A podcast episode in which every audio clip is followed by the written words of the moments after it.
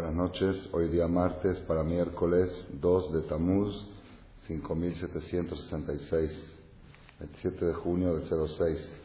También la charla de hoy será en honor a nuestro querido inolvidable eh, Gabay de este, de este templo, que era Hazán de aquí de todas las mañanas, Jacobo, Jacoba Cohen Ben Rosa, que Hashem lo tenga eh, en su descanso.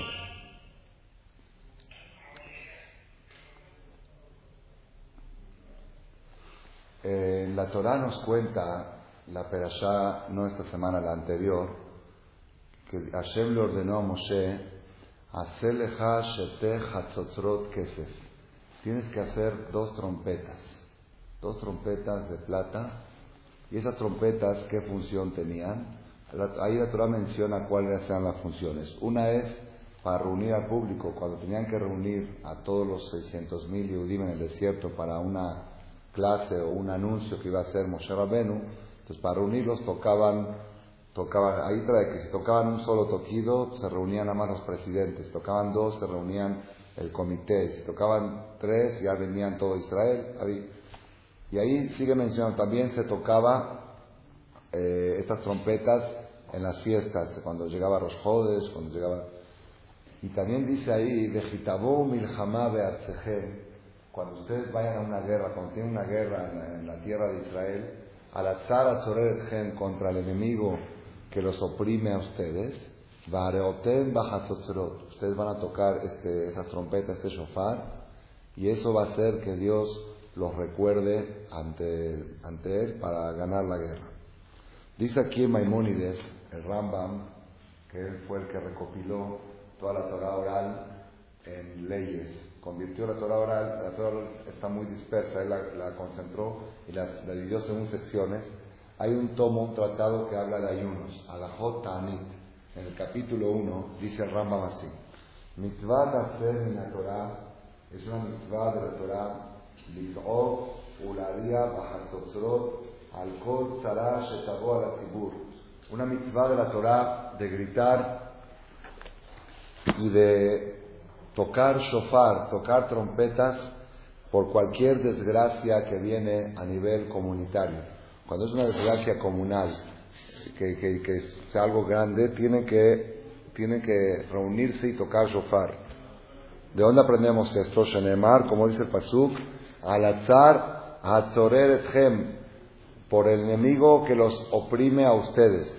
Normalmente la traducción literal al zar se refiere a un enemigo de guerra, pero también zar viene de la shon zara, cualquier angustia, yanja Hashem beyom zara, que te responda Dios en momentos de angustia, en cualquier situación difícil, Atzar Atzoredetchem, el enemigo es sabido cuando la persona tiene problemas acá abajo, es porque tiene enemigos allá arriba. Así como tenemos guerras físicas aquí abajo, todos los problemas de cualquier tipo que tengamos aquí abajo representan que tenemos enemigos ahí arriba y estamos llevando una lucha en dos niveles. La lucha aquí abajo para librar y principalmente la lucha ahí arriba para quitar a los enemigos. Porque aquí abajo tú puedes tapar un, un agujero, un hoyo y se te abre otro. Aquí abajo no. Pero ahí arriba si tú logras combatir al enemigo celestial, ya destruiste la causa del problema. Entonces dice acá el Rambam, que cada vez que suceden desgracias es una mitzvah de tocar shofar.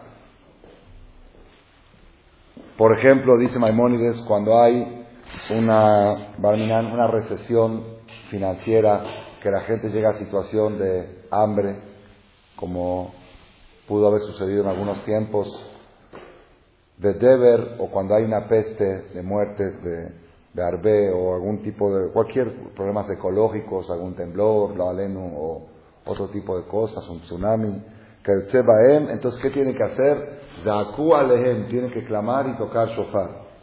Dice Maimónides en Alajabe, segundo inciso, Dabar Teshuvah. Esto es uno de los caminos de la Teshuvah, uno de los caminos de el retorno al Creador. ¿De qué? Shebizman Shetabot cuando llega la persona a un problema, de Alea y griten, de y toquen shofar, entonces, ¿eso que va? ¿Cuál es el objetivo de esto? Yedu Akol, la gente va a concientizarse, Maraí Muralaem, que los problemas que vienen es porque tenemos, que, tenemos faltas que reponer, que reparar. Como dice el Pasuk, abonotejem y tuele, vuestros pecados son los que provocaron estas situaciones. Y eso es lo que va a provocar que los problemas se detengan, que los problemas se frenen, que ya no sigan habiendo problemas. El hecho de que la gente reflexione de que los problemas vienen por una por mala conducta, aunque uno no corrija su conducta, nada más de concientizarse, decir estamos mal, eso mismo hace que se frenen los problemas. Dice Maimónides, Abal, pero, Imlo si no van a gritar, Veloy Adibu, y no van a tocar shofar, Ela, sino la gente van a decir, esto es así, es la vida, estas cosas pasan, Betarazo, ni cree ni cree, y este, esta desgracia es accidental, es un accidente, es una tragedia, una desgracia. Arezo, la persona que lo toma así, Arezo es una persona cruel. me traen, ¿por qué? Porque eso le provoca que la gente siga en su rutina equivocada. Y al seguir en su rutina equivocada vuelven a venir Barminan más golpes y más duros. Y es lo que dice Dios en la Torah, en Levítico, en el Rosario Jocotay, si ustedes van a conducirse conmigo con casualidad, van a tomar todo por casualidad, entonces, Bajamal, que yo también los voy a dejar a ustedes a la deriva. Los voy a abandonar a ver que, a ver, como que como si fuera que Dios no está. Cuando les llega un problema para que ustedes hagan teshuva, si ustedes no van a hacer así, van a decir esto, esto es casualidad, esto es normal, esto no tiene nada que ver con nuestra conducta, entonces van a, van a venir problemas más graves y la persona es responsable de los problemas que siguen viniendo. ¿Por qué? Porque si hubieras escarmentado y hubieras tomado una reflexión, se hubieran detenido las desgracias y los problemas. Esto dice Maimónides, Maimónides que era un hombre muy intelectual, él nos enseña, nos ilumina, nos abre los ojos para saber cómo debe de actuar la persona cuando vienen tragedias a nivel comunal, que vienen una tras otra, un golpe tras otro golpe, que ya no es algo que uno puede decir, bueno, pasó.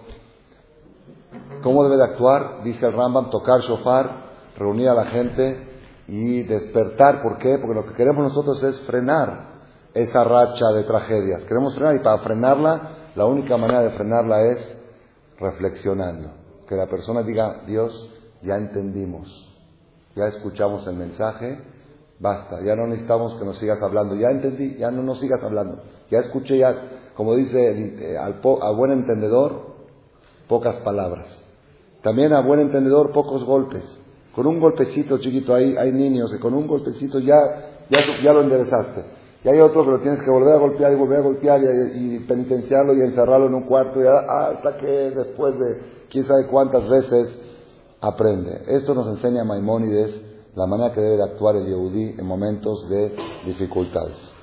Yo quiero mencionar esto porque las últimas semanas, y principalmente la última semana,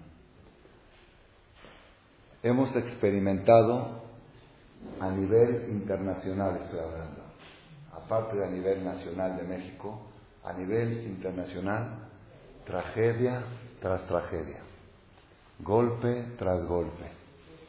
No, no acabamos de reponernos de uno, de tratar de reponernos de uno y viene otro. Y no se despierta uno de uno y se entera de otro. Da miedo de abrir las noticias, da miedo de escuchar. Y eso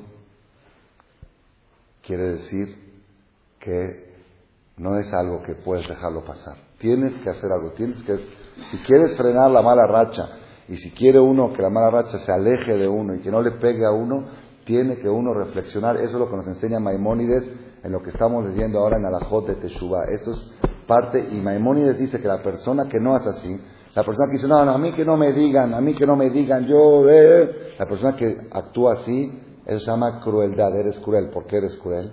Porque Hashem no quiere golpear, Hashem no quiere castigar, Hashem quiere enderezar, Hashem quiere educar. Y si te está golpeando y se logra el objetivo, entonces valió la pena por decirlo así. Pero si también te golpean y también no hay objetivo y estás provocando que te vuelvan a golpear, entonces tú eres cruel. Tú estás haciendo sufrir a Dios, que es nuestro Padre, que no nos quiere seguir golpeando. Es lo que dice Maimónides aquí.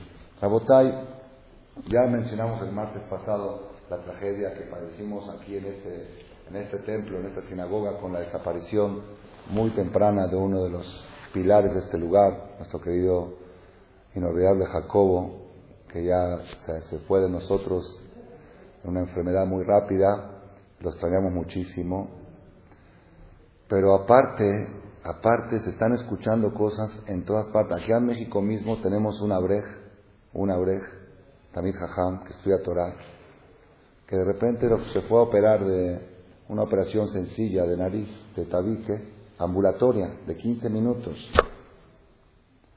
Y se le complicó algo, se le fue al ojo, trajeron al oftalmólogo, lo operaron del ojo, se complicó, se fue al cerebro, entró una embolia y está en estado de coma. Y estamos todos pidiendo, vamos a pedir también que esta charla sea refuaje de él, ojalá que salga.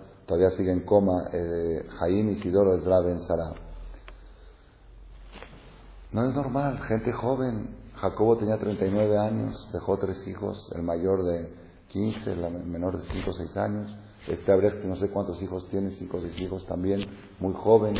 Son cosas que pasaron aquí y después nos vamos enterando una persona joven también de aquí de la comunidad, hace dos semanas, le, tenía un dolor en, la, en el cuello, le sacaron unas bolitas, pensaron que era de grasa, la mandaron a examinar, Salió que eran malignas y está en Houston, en Sacaná, muy grave. Joven de 40 años, 42 años, con cuatro hijos también.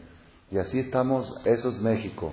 Después estoy el, el, ¿cómo se llama? el jueves, en la, el viernes en la mañana, estoy escribiendo un email a una persona de Miami, estamos chateando en Messenger, y le estoy diciendo que hay que, que, hay que despertarnos, que ahora viene Rosjodes y ojalá que en Rosjodes se frene la mala racha y que empiece una buena racha y me cuenta que en Panamá, en Panamá, un señor muy conocido de la comunidad, el señor Yosef Azrak, un señor, el dueño de los dueños de Tommy, son los representantes de Tommy de ahí de Panamá, es gente de Sedacá y gente de todo, de 42 años. El viernes pasado, no sé, el viernes anterior, no sé cómo fue, pero en la calle lo atropelló un coche estuvo grave en terapia intensiva y el jueves acabó, acabó de fallecer. También dejó huérfanos, niños y toda la comunidad está consternada. En cada de, Venezuela me llegan email, me llegaron como 30 emails que, de cadena. Por favor, pedir refuerzo llamada por Jaim Daniel Ben Jaya. No sé quién es, le aumentaron el nombre Jaim, un niño que está, está grave. En Israel, el jueves pasado, un joven de 17 años, Bajur Shiva, en Beneverat, le dice, mamá, me duele la cabeza, me duele esto, tómate una aspirina. Entre que una cosa y otra se desmayó el niño, trajeron a Tzalá, no lo pudieron salvar. El mismo jueves, una brej de 20 años en Israel, que en Lagba Omer estaban haciendo una fogata ahí y él bajó para alejar a los niños, estaban en, los niños estaban acercándose mucho al fuego, bajó para alejar a los niños y le prendió fuego a la camisa de él, de este abrej, Estuvo dos semanas en terapia intensiva, se salvó, regresó a su casa, pero se ve que no aguantó tanto tratamiento, se deshidrató el jueves, lo llevaron al hospital y ya no despertó el jueves. El viernes creo que fue lo de, o no sé, lo de, o fue el domingo, el, el ataque este que hubo ahí en Israel, en la frontera. Hay un soldado, dos soldados muertos, un soldado secuestrado y otro soldado herido ahí, más otro Cosas que están pasando ahora Israel esta noche. Hace tres horas Israel se metió ya a los territorios palestinos ya con todo el ejército. A, ya a, volver a... porque ya es incontrolable la situación y ellos amenazaron a los palestinos que tienen armas, biológicas y químicas y que se las van a echar a los soldados que tienen tres años de experimentar armas este, químicas y biológicas. Lo Ojalá que sea mentira y que sea nada más una amenaza. Rabotay, ¿por qué digo todo esto? Cuando uno escucha por acá y por allá y por acá y por allá y no, te despiertas y una y en la tarde otra y en la mañana otra, esto ya no es para decir, bueno, es que son cosas que pasan, no, no, no. Estos, estos son golpes que vienen en serie, vienen en racha. Cuando vienen en serie, eso es una señal, lo que dice Maimónides, que tenemos que despertarnos a nivel comunitario. a nivel pueblo de Israel, ya no es a nivel personal, ya no es una familia, ya no es otra familia. Hashem está golpeando por acá y por allá y por allá. El viernes a las 6 de la tarde me toca por, por el Nextel una persona de los que rezan aquí. Digo, ¿qué pasa? ¿Qué, qué tal? ¿Cómo estás? Estoy en el hospital. Llegué al Tier de Panamá. Tengo la cara hinchada. Me van a operar. No saben qué es lo que tengo. Y, estoy preocupado. Por favor, recen por mí. Ya, ni, parece como que van cayendo como gallinas. Cae uno, cae otro. Y este se entera. Entonces, todo eso que hay que hacer, que hay que hacer, dice Maimonides, dice el Rambam, lo que hay que hacer es no el punto lo que hay que hacer es no estar indiferente, no hacer caso omiso, sino gritar, sacar un sofá, tocar un sofá y decir, ¿qué está pasando, Rabotay? Hay que hacer algo. Y cuando el pueblo de Israel se despierta, cuando el pueblo de Israel se despierta, hay resultados, hay resultados. Yo quiero comentarles, para, también para levantar nuestro ánimo, cuando fue el jueves pasado, ya que se vio que las cosas venían en racha, en serie, se anunció, se anunció en el Erey el miércoles, anunciaron ahí en, en Bet Yosef y también lo corrió en la voz, es a nivel mundial lo anunciaron, de que como se ve que están pasando cosas en todo el mundo, vamos a hacer una teshuvá a nivel mundial. ¿Qué teshuvá hicieron? Que este viernes, que es el viernes, el día más largo del año, fue el viernes más largo porque vamos a recibir el Shabbat con media hora de anticipación. Se van a encender las velas media hora antes que las horas que están escritas en el calendario a nivel internacional, en todo el mundo. El pasado, el que pasó, el que pasó. Me contó un jajam, el domingo estuve en una boda, me contó un jajam que el viernes en la tarde, él es jajam en Interlomas, entonces fue a visitar el, al Hospital Ángeles a este abrej que está grave, que está en coma, está como vegetal casi fue a visitarlo al hospital para darle ánimo a la familia y todo. Dice que estaba la situación, había bajado el pulso, no sé, bajísimo, que los doctores dijeron ya se está yendo, ya se va. Ya como que estaba bajando, ya son proceso barminante de fallecimiento. Y él estaba ahí presente y dije, no, no puedo ir aquí, no puedo dejar a la familia en esta situación. Estaba ahí el jajam. Dice, a las 7 y 35 de la tarde del viernes, de repente empezó a subir el pulso se empezó a estabilizar y todo está subiendo. Desde la hora en que toda la gente encendió las velas media hora antes para recibir el Shabbat. Quiere decir que cuando hay Teshuvah, que cuando hay despertar, hay respuesta. No, que lo, que lo que tenemos que hacer es no quedarnos indiferentes. No quedarnos indiferentes. Nosotros no somos profetas para poder decir y saber por qué pasan las cosas. No somos profetas. Cuando habían profetas, íbamos con el profeta y le preguntamos, ¿por qué pasa esto? Decía, esto pasa por esto. Va uno, corrige y se resuelve el problema. Hoy en día no tenemos el Zehut, perdimos el Bet Amigdash, perdimos los profetas, no tenemos las doce piedras del Cohen Gadol que brillaban y decían qué es lo que está pasando y qué es lo que se debe de hacer. Entonces, ¿qué tenemos que hacer? Más pesada de la gente, tenemos que buscar, tenemos que investigar, tenemos que indagar qué cosas pueden provocar tanta furia a la justicia celestial y, que la, y cómo hacer para poder frenar esa racha.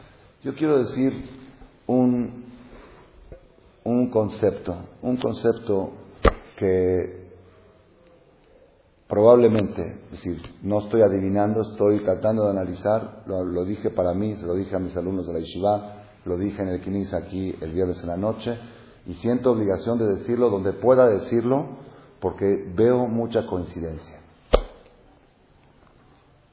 Cada cuatro años cuando llega un torneo mundial de fútbol,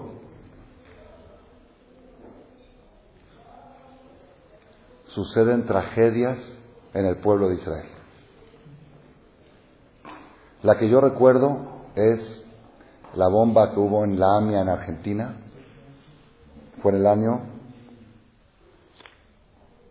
en el mundial del, el que fue en Tisha la final, el mundial del cual no, del 94.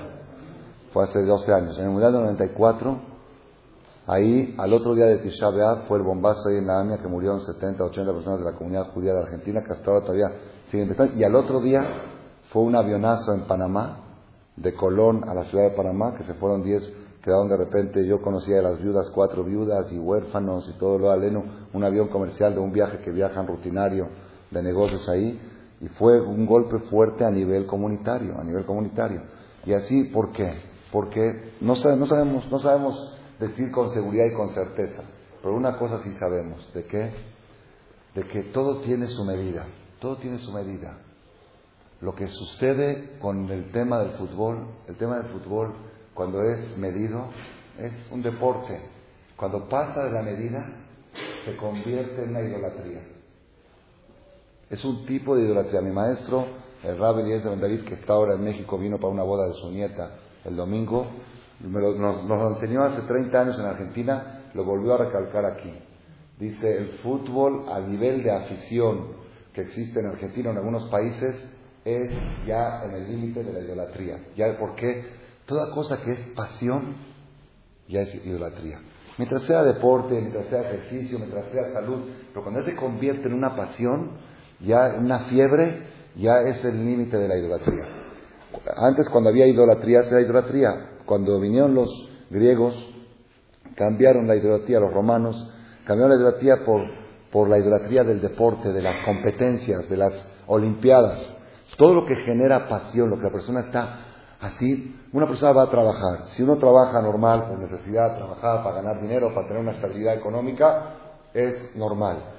Cuando el negocio se convierte en adicción, en pasión, cuando la persona ya pierde, ya no hay familia, ya no hay respeto, ya no hay esto, ¿por qué? Por, por hacer un negocio más, ya es idolatría. Sobre eso Dios dice, no hagas ídolos de plata, ídolos de oro. No puede la persona tener el Yehudí principalmente, no puede tener una pasión fuera de la pasión del Creador. ¿Por qué? Porque nosotros nos casamos con Hashem. Y si una mujer casada le dice a su marido, ese hombre, qué guapo, qué guapo, pero así, con compasión, ¿qué se llama eso? Cuando una mujer le, dice a su marido, de aquel hombre, qué guapo está, qué guapo, qué sexy, se antoja. Ya, es, ya, es, una infidelidad, aunque no, no, hizo nada, nada más está diciendo, está diciendo.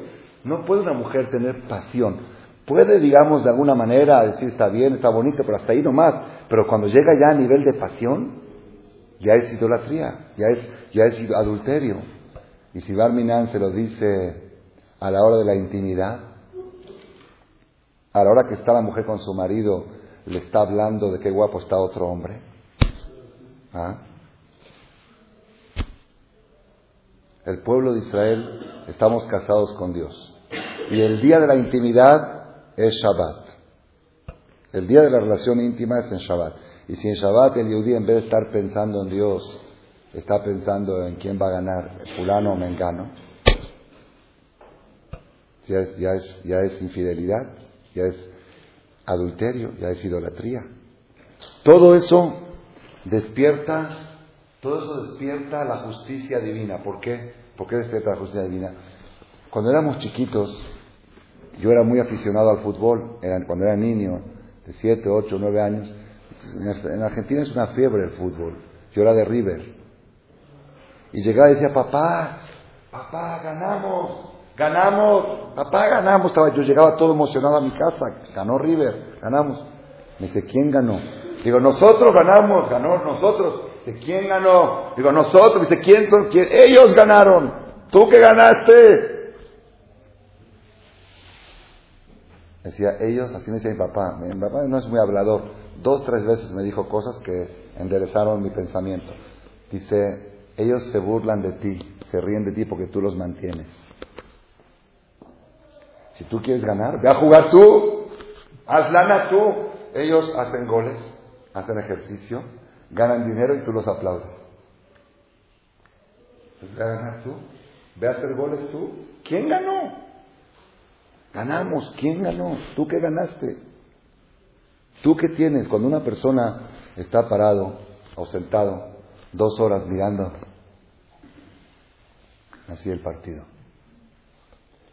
Todos están ganando, todos. Le voy a decir quién está. Los jugadores, ni que hablar. Maradona por cada gol que hizo aquí en el 86 recibió un millón de dólares. Los, aquí en el 86. Por cada, los jugadores por cada partido están ganando sueldo, por cada gol ganan, no sé, puntos, ganan honores, jugadores ganan. La compañía, el, dueño del equipo del fútbol gana. El país, El dueño del estadio gana. La compañía de luz gana porque está iluminando el estadio. La parte de la tele consume luz. Entonces la compañía de luz está ganando. Los que venden refrescos en la cancha, en el estadio, también ganan. Los que venden papas también están ganando. Hagan la cuenta, la Coca-Cola está ganando. Todo, todo el mundo está ganando.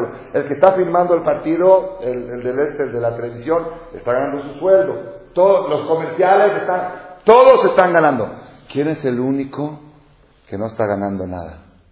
El espectador, el que está así. ¿Dos horas? Se apostó, sí. se apostó, se apostó, espérate, se apostó y ganó, espérate, se apostó y ganó. También esas dos horas que está ahí fueron pérdida, porque de todos modos se lo hubiera ganado, o, al estar ahí va a hacer que haya un gol más. Algunos piensan, había un Mejnun en Argentina, le llamamos Adolfo, enfrente de mi casa, era un Mejnun, era un loco, de verdad era un loco. Estaba mal de la cabeza, era judío, pero era una, una familia un poco mal, pero era sabido que cuando estaba viendo un partido, sí, cuando estaba por ir el gol metía la mano en la pantalla para que no pase el balón, y, decía gol, gol, empujaba así. O cree, cree que, que, cuando está así va, va, va, a ayudar. Tú no ayudas nada, tú al estar así no ayudas a nadie a nada. En todo caso, si quieres que gane tu equipo, en todo caso, échate un teilim. Si tenés un salmo, por, por, lo menos ganas algo. Le diste un salmo, le rezaste a Dios, algo hubo de ganancia. Nada, al estar así, nada. Todos ganan menos el idiota que está así. ¿Y eso que se llama? ¿Saben qué se llama eso? Abodazara. Eso es idolatría. Eso es sin lógica. Eso es una afición, una pasión sin lógica. Y eso, mi papá siempre nos decía, ellos se ríen de ti, ellos se burlan de ti, tú los mantienes. Pero otra vez me dijo mi papá también, Dice, ¿y por qué crees que Dios permitió que exista tanta afición al fútbol? ¿Por qué? Miren que a veces como hay que escuchar de los padres las palabras, ¿por qué? ¿Sabes qué me dijo por qué? Dice, para que, así me dijo, dice, para que los goín el fin de semana se olviden de nosotros. Toda la semana están trabajando, no, piensan en nosotros porque están trabajando. El fin de semana pueden pensar en nosotros, ahora hay odio, hay antisemitismo. Dios los atarió, estaban alocados ahí, boca arriba, boca, y se olvidaron de los judíos. Que se olviden un poquito, de que nos dejen tranquilos al antisemitismo. Para eso creo. Pero hay antisemitismo mundial. A nivel mundial también hay neonazis. ¿Qué hizo Hashem? El torneo mundial cada cuatro años. Todo el mundo está antes del Mundial, ¿cuáles eran las primeras planas que aparecía? El conflicto árabe-israelí. Ese era el tema de las primeras planas. Que porque los judíos, que porque no le dan los territorios, que los territorios, que los terrenos, que cómo matan, matan inocentes. Ahora se están matando ahí gente, pero todos están concentrados en Brasil, en eh, no sé qué, en Alemania, en el otro. Eh, es otro, distraer la atención del antisemitismo, que estén apasionados con algo y que se olviden un poco de nosotros. Entonces viene Dios y dice, yo creé esa afición para que ellos se olviden de hacerte daño a ti. Y tú utilizas esa afición para olvidarte de mí, para olvidarte del Shabbat. Eso despierta la justicia divina. Eso no es correcto. Eso, eso se llama ser incorrecto. Hashem te hizo un favor de distraer a la humanidad del odio del antisemitismo para que tú puedas estar con tu Dios, con tu tefilá, con tu, con tu camino. Y tú vas y te olvidas del Shabbat. Yo no podía creer, yo estaba en casa de luto la semana pasada, lo hablé en Gedeón, que nunca tengamos que estar. Estaba ahí, había mucha gente. Yo no puedo entender cómo la gente en un lugar así, están hablando de fútbol, no puedo entender. La gente está sentada en el suelo, estamos pensando en una tragedia que sucedió, y la gente comentando cómo fue este gol, cómo fue el otro gol. Eso se llama idolatría, eso es abodazara, eso quiere decir que ya no está en uno, ya uno está fuera de su cabeza, está uno en otra, está en otra, en otra atmósfera. Por eso digo, Rabotai, cada quien tiene que tomar este mensaje de esta charla en la proporción correcta. Aquellas personas, y les digo, esta fiebre, la fiebre del fútbol, es contagiosa. Es contagiosa. El que sabe vacunarse, el que sabe mantenerse un poco aislado, puede. Cada quien es su nivel, cada quien es su nivel. Aquel que estaba muy aficionado, aquel que, que, le baja, hay que bajarle, hay que bajarle. Barminan de perder una clase de Torah por ver un partido. Barminan de profanar un Shabbat por ver un partido. Barminan de, estar en una casa de luto, lo y estar hablando de, un partido de fútbol. Eso, es, eso ya es desproporcionado. Eso perdió el... Yo también, yo también, yo era ahí y todavía me queda un poco. Y me doy cuenta que cuando uno, cuando fue aquí el Mundial del 86, pues ya no, eh, era, fue muy difícil. ¿Por qué? Porque te calientan, los periódicos te calientan. Faltan 30 días para el Mundial, faltan 29, faltan 28, faltan 27. Entonces, sin querer, sin querer, se te va, se te va creando la expectativa y cuando llega el momento, ¿y cómo salió esto? Yo salí del, del, Colel, estaba en Polanco en el 86, el día domingo, el, la final, salí del Colel a la una y media y pregunté, pregunté a mi suegro, le dije, ¿cómo va Argentina-Alemania? Me dice, Pashut, me dice, ¿qué, qué, esperabas? 2-0 a favor de Argentina, seguro. Dije, ya, ya dije, ya me voy, ya está. Me dice, ya, ya es campeón, Argentina campeón. 2-0. Ya te puedes ir a dormir en una final de un mundial, 2-0. Estás en la mitad del segundo tiempo. ¿Qué es? Ya se puede empezar a festejar la copa. Está bien, yo fui a comprar tortillas a la tortillería para llevarla a mi esposa. domingo me pidió que le llevo a la tortillería. Y me ¿cuánto va? 2-1. Mientras me están sirviendo las tortillas, vienen los dos. Y me quedé así. Quedé así. Pues no se puede. No se puede. Es que se, es, una enfermedad. Entonces se contagia uno. Se contagia uno, se le pega. Al final vino el 3-2, Baruch Hashem, ¿no? Al final lo que hubiera, lo que hubiera pasado. En Shabbat este yo sacudí a la gente aquí en esta sinagoga, dije, el Yehudí no puede profanar el Shabbat estando su mente en eso. Cada quien tiene, algunos decían que se puede con timer, prender la tele con timer. Ay, todo, no se trata de eso. No se trata de dejar de encender la tele o apagarla, puede encender la higira, puede encender la muchacha. Se trata que estás encendiendo tu alma, estás desviándola del enfoque correcto de Shabbat Kodesh a otra cosa completamente. Sin embargo, sábado en la tarde, me fui a dar la vuelta porque hago ejercicio, yo camino, fui a dar la vuelta y no me aguanté y le pregunté al poli de ahí, dije, así, le dije, para no hablar, librejol, le hice así con la mano, así, y me hizo así,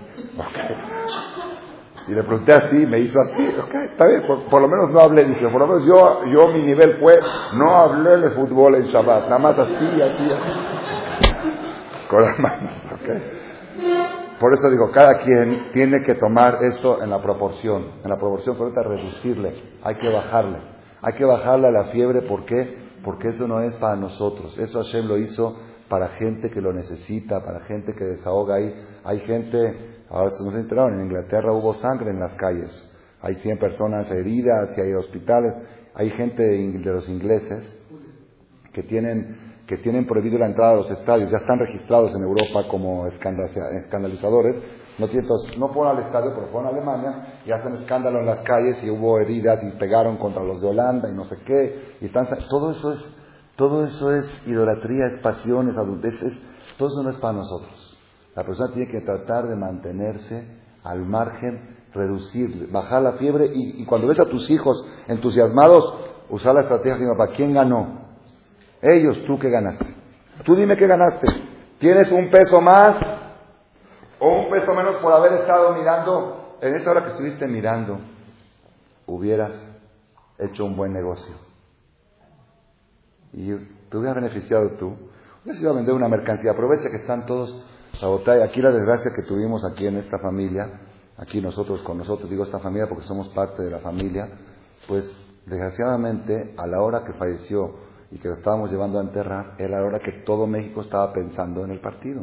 El viernes a las 2 de la tarde, falleció a las 12 en el día más o menos, y estaba, todo el mundo estaba, el tráfico estaba tremendo, la gente estaba yendo desesperada a buscar en qué, en qué, en qué pantalla van a ver el partido, y nosotros buscando cómo llegar al panteón para enterrarlo. Entonces también todo eso despierta, todo eso demuestra que, que hay alguna relación para nosotros, para reflexionar, para mejorar. Este es, este es uno de los mensajes que tenemos que tomar y si nosotros reflexionamos y tomamos el mensaje, tenemos que saber que tenemos la fuerza de parar la mala racha. Tenemos fuerza, hay que frenar, hay que detener la racha.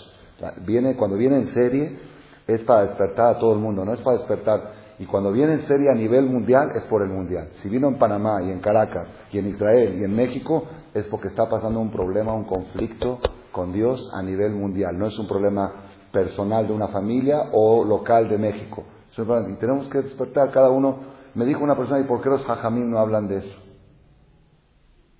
¿Por qué los jajamín no hablan? No sé dar la respuesta. Algunos porque también están involucrados, porque ya se contagiaron de la fiebre. otros porque les da miedo, porque no es popular. Y por eso, Balminan, la Gemara dice que cuando vienen los golpes le pegan a los hajamín también. Y a veces a los primeros que le pegan es a ellos. ¿Por qué? Porque ellos conocen y no hablan. La gente es ignorante. Para muchos que están aquí escuchando, nunca sabían lo que yo estoy hablando, no sabían que es tan delicado esto, no sabían que es, que es casi una idolatría.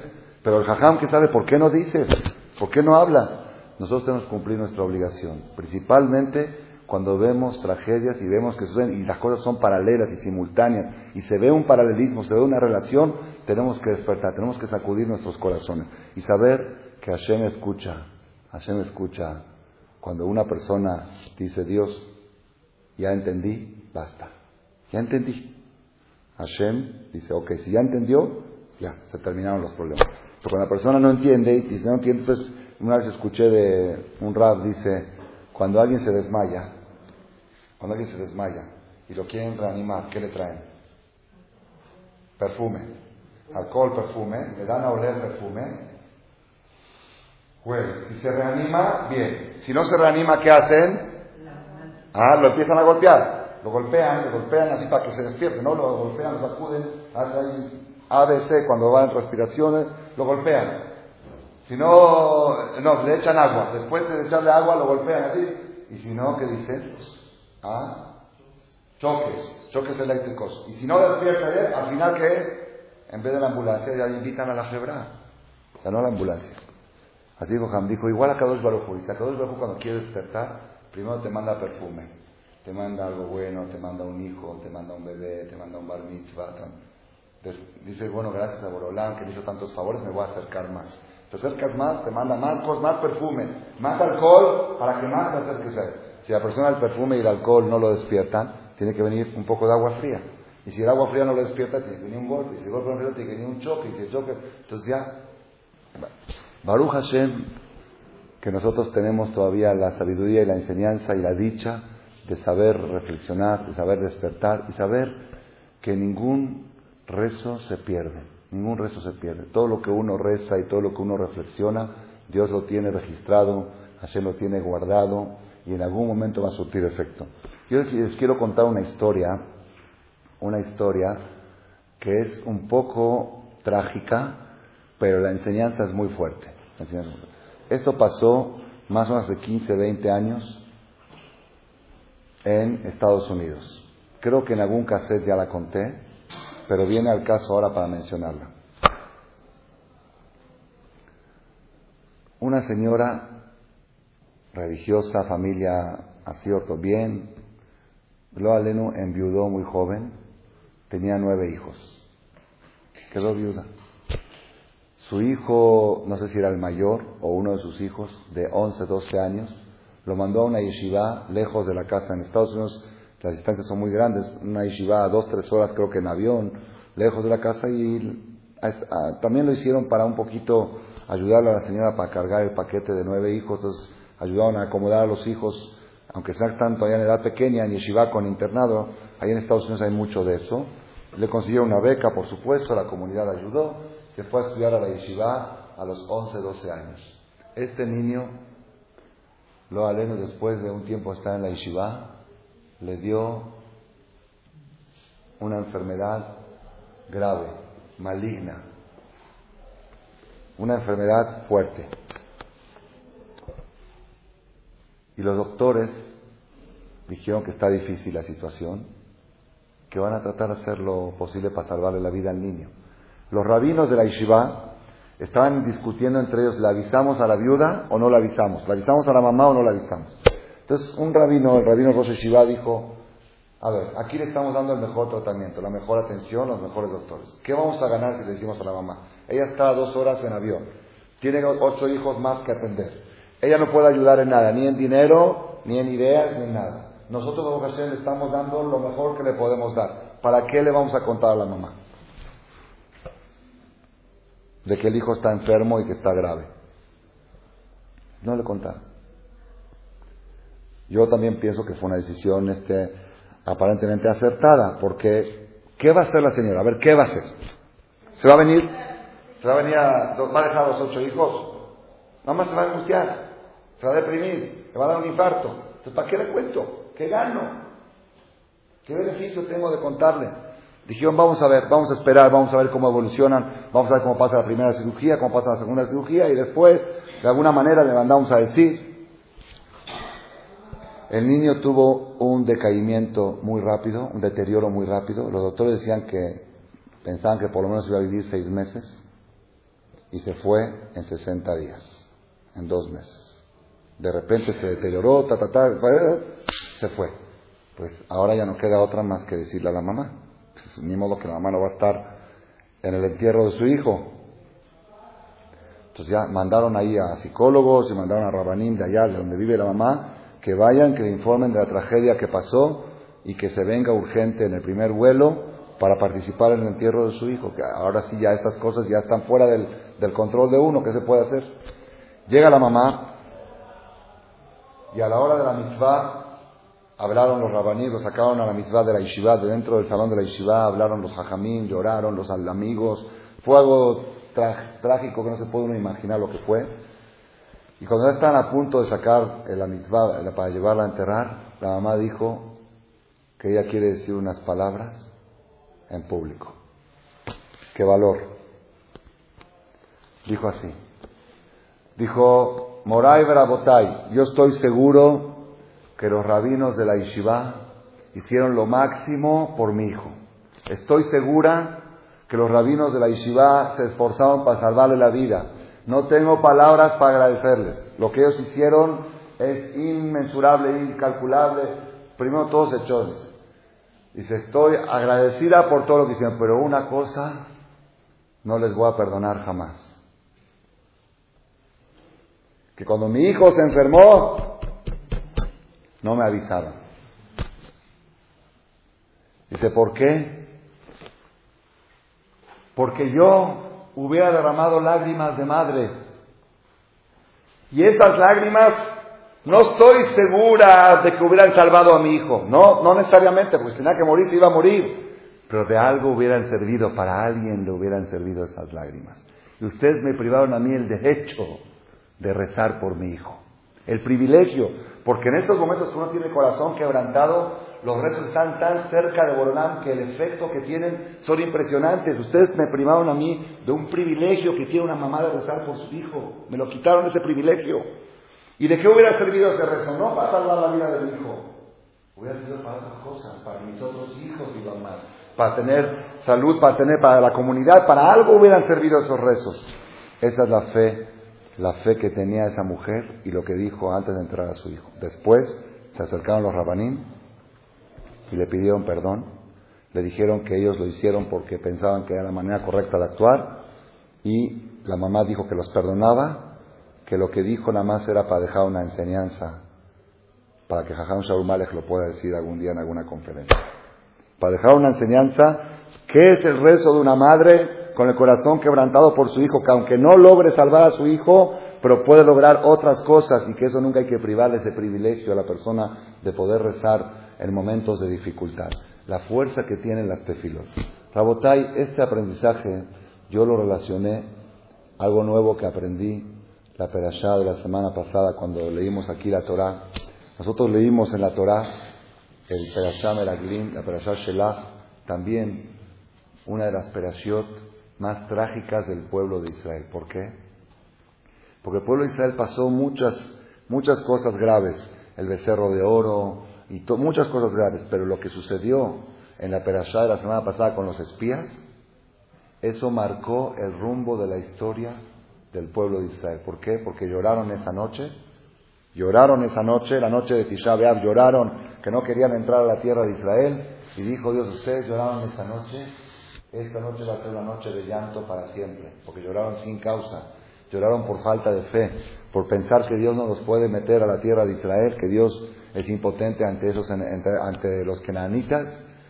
Ustedes lloraron esta noche sin causa, dice ahí, van a llorar esta noche por la, primera, destrucción del primer templo, la destrucción del segundo templo, la Inquisición de España empezó en Tisha y todo, sabemos, la noche de Tisha es la noche más triste que tiene el pueblo de más destructiva para la historia del pueblo de Israel. Todo empezó por una mala conducta del pueblo en el desierto, de todo el pueblo, que rehusaron a entrar a ti, se pusieron a llorar por el miedo al enemigo.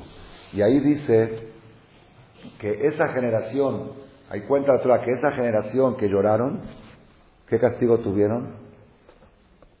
Dice la Torah, por cada día de espionaje que, que fueron los espías, estuvieron espiando 40 días, por cada día, Yom la Shana, Yom la Shana, por cada día un año de nomadez en el desierto, por cada día que, que, que, que espiaron la tierra con, con malas intenciones, van a estar un año dando vueltas. Ellos tenían que entrar directamente de Egipto a Israel, 40 años en el desierto, así dice, hasta que muera el último de estos malagradecidos y venga la nueva generación y entre en la tierra de Israel. Así está la Torah, Yom Lashana. Por cada día, un año de castigo. Por cada día de espionaje, un año de castigo. Entonces preguntan, esta es una pregunta fuerte que la vi esta vez por primera vez después de muchos años de estudiar la Torah, preguntan, a ver, todos sabemos que Dios es misericordioso. En Dios dice que siempre lo bueno es más que lo malo, mucho más que lo malo. Por ejemplo, Dios, así dice, Dios puede castigar hasta cuatro generaciones de pecados, de pecados, papá, hijo, nieto y bisnieto. Puede llegar a castigarse a un bisnieto, a cuatro generaciones por el pecado de un tartarabuelo. Siempre que el, bisnieto sigue el camino del malo, ¿ok? Que no ¿ok? Así dice la Torah. Pokeda bonabot al al shileshim, al ribeim. Hashem recuerda pecados de padres para hijos, para nietos para hasta cuatro generaciones. Pero en otro lado dice, Veoseh la alafim, que Dios recuerda un papá tzadik, Zehut Avot, hasta dos mil generaciones. Dos mil. Hijo, nieto, bisnieto, tataranieto, hasta dos mil. Así dice que nosotros podemos disfrutar ahora del mérito de Abraham, Isaac y Jacob, aunque ya pasaron no sé cuántas, hasta dos mil generaciones, todavía tiene crédito uno, el crédito de los abuelos. Imagínate que te digan que una persona tenía buen crédito en el banco, hasta 300 años después, su tataranieto todavía puede disfrutar de eso. Así. Pero acá dice dos mil y acá dice cuatro, porque dice la Gemara, porque Dios para lo bueno es 500 veces más benévolo que para lo malo. Si, para lo malo Dios castiga cuatro generaciones, para lo bueno Dios recompensa dos mil generaciones. es, es, una regla conocida. Merubá midat tová midat puranut hamesh meot peamim. Las cosas buenas son mayores a las cosas malas 500 veces. Todo lo que veas malo en la Torah sentenciado, para el lado bueno, multiplícalo 500 veces. Entonces preguntan, aquí falló esta regla. Aquí dice por cada día de pecado, un año de castigo de todo el pueblo, por cada día un año. ¿Cómo puede ser que por cada día un año? Eso no, no concuerda con la regla. La verdad te han hecho por cada día una hora de castigo, por cada día medio día de castigo. Aquí te castigaron por cada día de espionaje un año. ¿Cómo puede ser? Dice así, algo espectacular. Es la primera vez que lo veo y me llamó mucho, mucho la atención. Esto que estuvieron 40 años en el desierto, ¿fue un castigo? o un premio. De la Torah se entiende que fue un castigo, porque Dios les dice, aquí van a dar vuelta en el desierto hasta que, hasta que mueran todos aquí y la nueva generación entra a Israel. Pero entonces, Dios podía haber dicho, bueno, se mueren todos ahora. Y entran los niños, había niños, a los niños menores de 20 años no estaban en el decreto. ¿Saben qué? Todos los mayores de 20 años se mueren hoy, Barminan, hoy, y los menores de 20 entran a Israel, nueva generación. ¿Por qué había necesidad de esperarse 40 años? Ah, ¿Por qué? Porque con toda el decreto fuerte que hubo ahí, hubo misericordia. ¿Por qué? Ni un judío murió menor de 60 años. Cada año morían los que cumplían 60.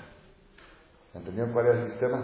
Los menores de 20 estaban excluidos de la sentencia. De los mayores de 20. De los mayores de 20, ¿okay? el que cumplió 60 se muere ese año. Luego el otro año, cumplió 60 se muere. Entonces, ¿qué pasó? No existió uno que murió joven. Entonces, ¿fue Berajá o Kelala? Fue dentro del castigo, fue una bendición que por lo menos Dios permitió que esas personas vivan hasta los 60 años. Otro, beneficio más. Si no hubiera sido el pecado de los espías, Moshe Rabbeinu hubiera muerto 40 años antes. porque Moshe no podía entrar a Israel.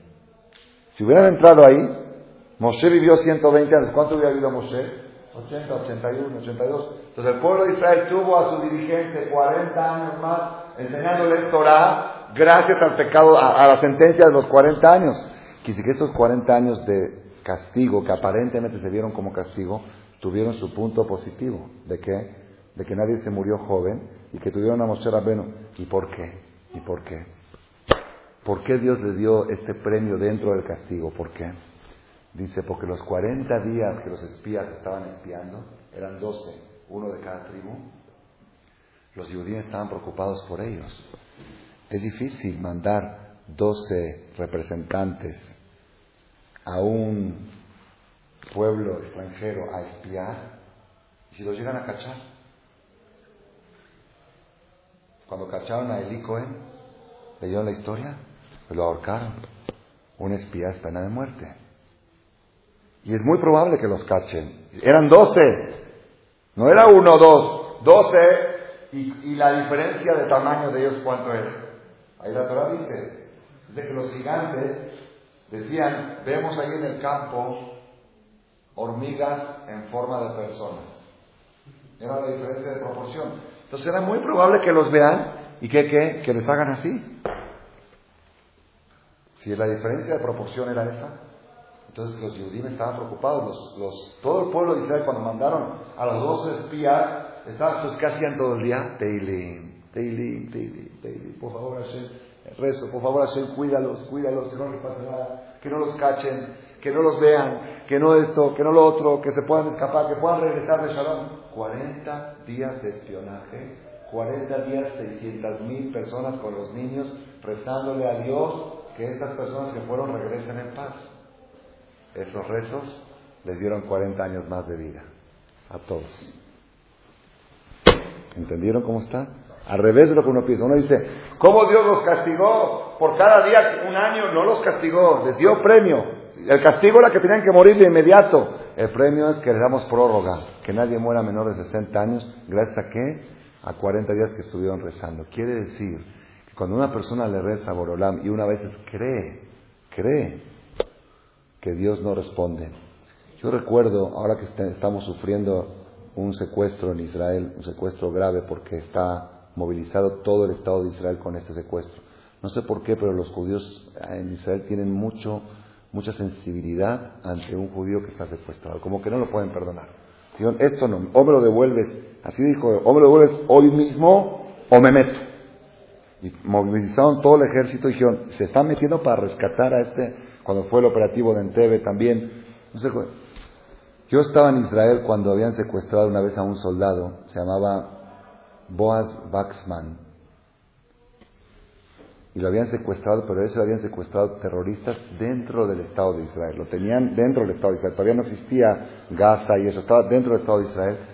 Y cuando ya acuerdo, era también conocido y era, eh, había rezos en el cótel rezos pero impresionantes a las 12 de la noche, salía por, recen por Boaz, por Boaz Baxman, recen por él. Todas las yeshivot estaban rezando por él, todo el mundo lo estaba por él en las noticias, en la televisión, en la política, en la Knesset, en el Parlamento. Todo el tema era alrededor de este soldado secuestrado.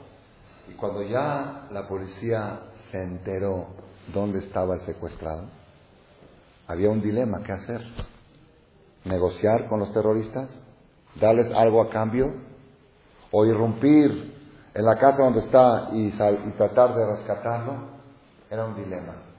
La decisión la tomó el gobierno el día viernes y la operación iba a ser el viernes en la noche. Fue el viernes en la noche a las 10 de la noche. Los papás estaban enterados, la gente no. Los papás estaban enterados que la policía iba a actuar, el ejército iba a actuar a las 10 de la noche del viernes. Yo estaba en Israel, era una tensión tremenda. Los rezos, no les puedo decir lo que era el cótel ese viernes, en el cótel había 10.000 personas en el cótel rezando por este soldado. 10.000 Yehudim, todos, por favor, Hashem, sálvalo, Hashem, regrésalo a su casa. El papá, gente religiosa, estaban haciendo el Kiddush de Shabbat con lágrimas, sabiendo que la vida de su hijo depende de que no falle nada en esta operación. Este Todo el mundo hablaba de los rezos. Más se hablaba tanto de lo que se está, nunca se había rezado tanto por una persona, nunca, jamás. Cuando fue el operativo, El operativo fracasó. La policía irrumpió, el ejército se metió, pero había una puerta de fierro que no estaba contemplada, donde lo tenían en una puerta de fierro que no alcanzaron a irrumpirla y los terroristas alcanzaron a balasear al, al joven y a matarlo. Finalmente, por supuesto, mataron a todos los terroristas y todo, pero el, secuestrado no se salvó. Y vinieron a darle la noticia al papá a las 12 de la noche, el viernes, que el operativo falló y su hijo ya no vive. Pues fue muy duro, viernes a la noche, 12 de la noche, después de la seguridad de Shabbat, todos a la expectativa, todos los periodistas estaban alrededor de la casa de, de la familia, sabían que era el tema y, por supuesto, los que no son creyentes vienen a picar. Los periodistas no creyentes vienen a picar, como diciendo, ¿dónde están los rezos? ¿Dónde están los teilim? Y en Israel saben que hay mucho pique de entre creyentes y no creyentes. ¿Y dónde está Dios? ¿No dicen que Dios es muy grande? ¿Dónde está Dios? ¿Por qué no lo salvó? Y el papá, un hombre muy inteligente y muy creyente, en momentos de que, cuando había recibido la noticia y los periodistas lo entrevistaron, dijeron, ¿qué pasó? Así como diciendo, no, ¿qué pasó? Dijo una frase impresionante. Dice, Dios siempre contesta, siempre, siempre responde. Todos los presos son respondidos. Y un papá tiene derecho a decir no. ¿Respondió? Dijo no. Hoy no. Sí respondió, pero dijo no. Y el papá tiene derecho a decir no. Es respuesta. Hoy no. Papá escucha y contesta. ¿Se contestó que no? ¿Y los rezos qué? ¿Se quedaban en el aire? No. Esto que me estás pidiendo no, pero te voy a dar otra cosa a cambio. Esto no, porque tú esto tú crees que esto es lo bueno para ti. En este momento esto no es lo bueno para ti. Pero lo que tú rezaste yo te voy a dar otra cosa a cambio. Así dijo el papá, ante todos los medios políticos a nivel mundial se escuchó esa respuesta, esa reacción de un papá. Nosotros tenemos que saber, cuando hay desgracias, en tragedia, en serie, tenemos que despertar nuestros corazones. ¿Qué despertar? Despertar en Teshuvah, reflexionar, mejorar. Reflexión a nivel mundial es alejarnos, distanciarnos de la fiebre del fútbol. La fiebre del fútbol no es para nosotros. Dios la creó para gente que lo necesita, para gente que desahoga su malicia y su maldad ahí en el estadio y no la desahoga contra la gente buena, que, que griten, que insulten al árbitro, al referee, todas las groserías que se dicen ahí, que se desahoguen todo ahí, para que ahí la maldad se vaya ahí. Pero no es para nosotros, eso no es para nosotros. Puede ser en cierta medida, con lógica, oye, ¿cómo fue el resultado? Eh, lástima que perdió México, que ganó Argentina. Está bien, por ahí. Hasta ahí nomás. Por ahí todavía. Pero no al nivel de cómo fue el gol y a ver la repetición y a ver cómo le hizo y a ver cómo es. Eso ya no, eso ya no es para nosotros y ese es el despertar. Y número dos, el segundo despertar, saber. Cuando recibes un golpe, reza, pide. Y dices, oye, pero no me contesta, Dios no me contesta. Y sí contesta. A veces la respuesta es sí y a veces la respuesta es no. Tanto si la respuesta es sí o si la respuesta es no, tu rezo hizo algún efecto, como los 40 días que rezaron los, los Israel por los espías, que les sirvió para vivir 40 años más. Con toda la gravedad de la sentencia, lograron todos vivir más de 60 años en el desierto a raíz de esos rezos de 40. Hashem que nos ayude, que sepamos, Hashem, esperemos que este Rosh Hodesh que fue hoy, Rosh Hodesh Tamuz, y dijimos hoy en la mañana que sea este Rosh Hodesh el fin de todas las desgracias, el principio de todas las cosas buenas. Ojalá que ya la mala racha se pare, se detenga, gracias al despertar general que hay en el mundo de Teshuvah, a ese luz que estamos haciendo aquí y a todos los sacrificios que ya se han sacrificado, que Dios ya se ha llevado, que todo eso pare las Gezerot y que veamos a partir de ahora puras Berajot Yeshuot y Nehamot. Amén.